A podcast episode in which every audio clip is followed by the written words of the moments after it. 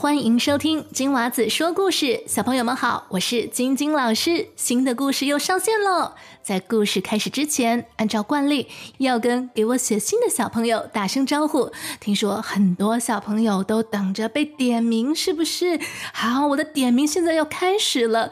首先是住在台湾桃园的云如，云如呢现在三岁哦，每天晚上都会听老师说故事。谢谢如如，你什么时候要上幼稚园呢？啊，希望可以很快听到你要上幼稚园的好消息哦。另外呢，依山说，我用爸爸的 account 给你打了五颗星哦，哦，谢谢依山。然后还有来自新加坡的恩山，恩山今年六岁，谢谢你的点播，老师收到了。另外要跟来自桃园的 Kathy 林打声招呼，谢谢你精心挑选了恐龙在哪里。下一个呢，我们要跟宝贝恩恩打声招呼，恩恩也等着老师在点名，是不是？谢谢恩恩，还有李以翔上，Hello 以翔，谢谢你写信给我。另外，我要跟台南的小云珍和小凯凯打声招呼。老师有去过台南哦，下次再去的时候找你们玩好不好？最后，我要谢谢艾妮，艾妮给老师了五颗星好评，谢谢你们。那还没有被点到名的小朋友不用担心，老师都有收到你们的来信，我会在每次故事开始之前跟你们打招呼的，请耐心等待。如果你也想点播故事，可以写信给老师，去到我的网站 twinkle twinkle storytime dot com，或者去脸书 Facebook 找到我们的专业就可以了，链接就在节目的叙述栏当中。那我等你写信给我哟。啊，对了，不要忘记在苹果播客或者是 Spotify 上面给老师的播客节目打五颗星哦，五颗星。好了，今天的功课布置完毕了，我们马上开始今天的故事。今天要讲的是很多小朋友写信点播的阿拉丁。那事不宜迟，我们现在就开始吧。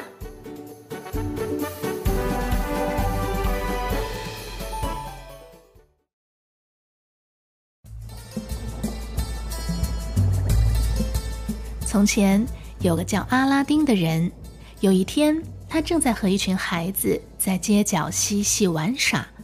而离他不远的地方，有一个神秘的人在角落里偷瞄他好几天了。这个人是一位魔法师，他来到这里是为了找一个能帮他寻得宝物的人，而他锁定目标就是阿拉丁。魔法师走到阿拉丁身边，问道：“孩子，你的父亲是裁缝穆斯塔法吗？”“是的。”阿拉丁望着这位奇怪的陌生人说：“可是他已经去世很多年了。”魔法师听到这里，竟然捶胸顿足的哭了起来。“哎呀，我可怜的弟弟哟！我是你父亲的哥哥。当年我远走他乡的时候，他还没有结婚。”阿拉丁听他说的这么真，便相信了他的话。带他回了自己家。魔法师进屋之后，就趴在阿拉丁父亲生前坐过的椅子上狂吻。嗯，这些举动让阿拉丁母子俩非常感动，也相信了他就是阿拉丁的伯父。魔法师临走前还留下了好些金币，说是第二天会带着阿拉丁去做一笔大生意。第二天早上，魔法师便领着阿拉丁来到丛林中的一块空地。他开始念咒语，不一会儿就听到周围有一声巨响，轰一声，大地竟然裂开了，地面上露出了一个长方形的石板。魔法师告诉阿拉丁。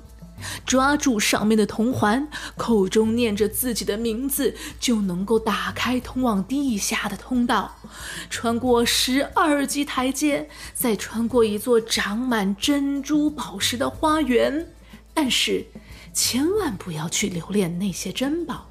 当你走入大厅时，你就会看见大厅的天花板的中央挂着一盏旧油灯。你去把油灯摘下来。再带回来给我就可以了。回来的路上，你倒是可以在花园里拿走你喜欢的宝物。有了这些，你就能够成为富翁了。”魔法师说完，便将阿拉丁推进了地道。阿拉丁没有选择，只能按照这位假装是伯父的人说的话去做。阿拉丁拿到了油灯，在回来的路上也经过花园，他拿了一些珠宝，然后就向地面通道走了回去。但回到地面需要跳上最上面的一级梯台，这个跨度太大了，阿拉丁迈不上去，他便请求伯父拉他一把。魔法师却说让阿拉丁先交出油灯，才同意帮他。可是油灯被阿拉丁放在了袋子的最下面，不容易掏出来。魔法师以为阿拉丁是因为发现了油灯的秘密才不愿交出，于是便念了咒语，把地面合上了，让阿拉丁被封在地下。此时阿拉丁才醒悟。这个家伙根本就不是什么伯父，原来只是为了利用他得到这盏油灯罢了。阿拉丁解开了衣袋，把油灯从里面掏了出来。他看了又看，这也没什么特别的嘛，只是脏了些，旧了些。于是便用手擦了擦油灯，可就是因为这么一擦。一位巨大的神出现在阿拉丁的面前，并且恭敬地说：“主人，我是灯神，请问您有什么吩咐吗？”阿拉丁已经吓傻了，张大了嘴巴，结结巴巴地说：“我、我、我、我要回到地面上去。”地面轰然震开，他一下子就回到了地面上，而灯神也随之消失了。阿拉丁终于平安的回家去了。经过这件事，阿拉丁不再贪玩了，他细心地钻研起经商之道。虽然他拥有了神灯，但他从不轻易使用它，只是靠小本生意来维持自己的生活。有一天，阿拉丁正在街上做买卖，看见了巡游的公主。这位公主长得太美了。阿拉丁只看了她一眼，便发现自己已经深深爱上了公主。终于有一天，阿拉丁找出了从地道里带回来的珍宝，鼓足了勇气向国王提亲。国王被阿拉丁送来的珠宝吸引住了。虽然国王拥有成千上万的珍宝，但他从来都没有见过这般华丽漂亮的宝贝。他差点就答应了阿拉丁的请求，但国王仔细想想，觉得还是不行。这小子能养活自己的宝贝女儿吗？于是国王说了一个十分苛刻的条件：“我要四十盘这样的珍宝，盘子要是纯金做的，由四十个宫女端着。”并且由四十个护卫跟着。如果你能做到这些，我就把女儿嫁给你。阿拉丁兴高采烈地回到家，把神灯拿出来一擦，灯神果然出来了。阿拉丁把国王的要求向他诉说了一遍，不一会儿，灯神就把一切办妥了。第二天。阿拉丁便领着浩浩荡荡的迎亲队伍，把公主娶回了家。全城的老百姓都来看热闹，他们都为阿拉丁能娶到公主感到由衷的高兴。可是魔法师也因为这件事再次盯上了阿拉丁。魔法师要报复他，并且要抢回神灯。这天，他趁着阿拉丁去打猎。把自己装扮成一位杂货商，拎着几盏新的油灯到公主的窗前叫卖：“啊，快来看呀，新油灯换旧油灯喽！”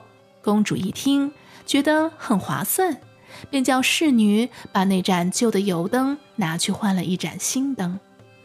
魔法师见到自己的诡计得逞，他便立马吩咐神灯做的第一件事就是。要把阿拉丁的妻子与宫殿带到他自己的领地去。这下可糟了！阿拉丁打猎回来，发现爱妻已不知去向，神灯也不见了，他便恍然大悟，心想一定是魔法师做的。他便开始四处打听公主妻子和神灯的下落。苍天不负有心人呐！有一天，阿拉丁听到一位村夫说，最近在很远的海边出现了一座宫殿，听说住在那里的是一位魔法师，他拥有一盏有求必应的神灯。阿拉丁便立刻赶了过去。他快马加鞭，足足跑了七天七夜，终于来到了那座宫殿的前面。阿拉丁看见窗户里正是孤独的公主，便敲了敲窗户，砰砰砰！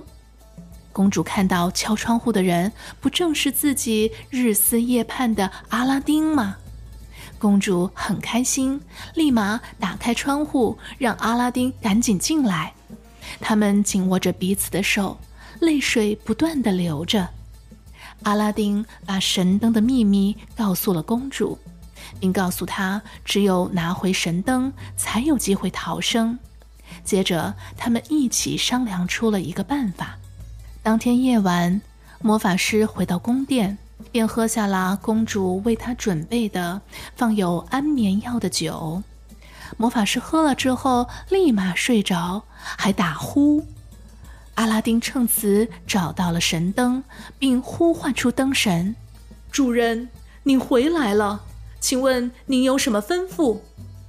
灯神：“我希望你能带我和公主回到安全的家中。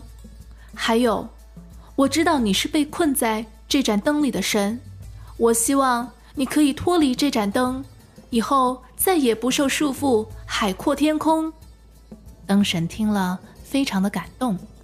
上千年来，从来都是他帮别人实现愿望，却是头一回有人的许愿是为了自己。灯神被困在神灯中的魔咒，终于被阿拉丁的诚心许愿而解除了。他不仅救出了阿拉丁和公主。还将魔法师永远封印在这盏破旧的油灯中。阿拉丁和公主回到了家，快乐幸福的生活在一起。几年后，阿拉丁继承王位，当上了国王。因为他善良与正直，臣民们都非常爱戴他。而阿拉丁也凭借着自己的智慧与力量，将国家管理得很好。那灯神呢？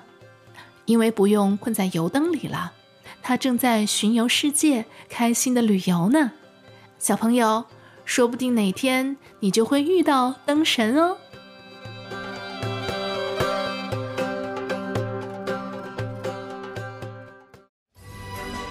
小朋友，今天的故事就讲到这里。如果你喜欢听我讲的故事，不要忘记去 Spotify 或者是 Apple Podcast 给老师五颗星的好评哦。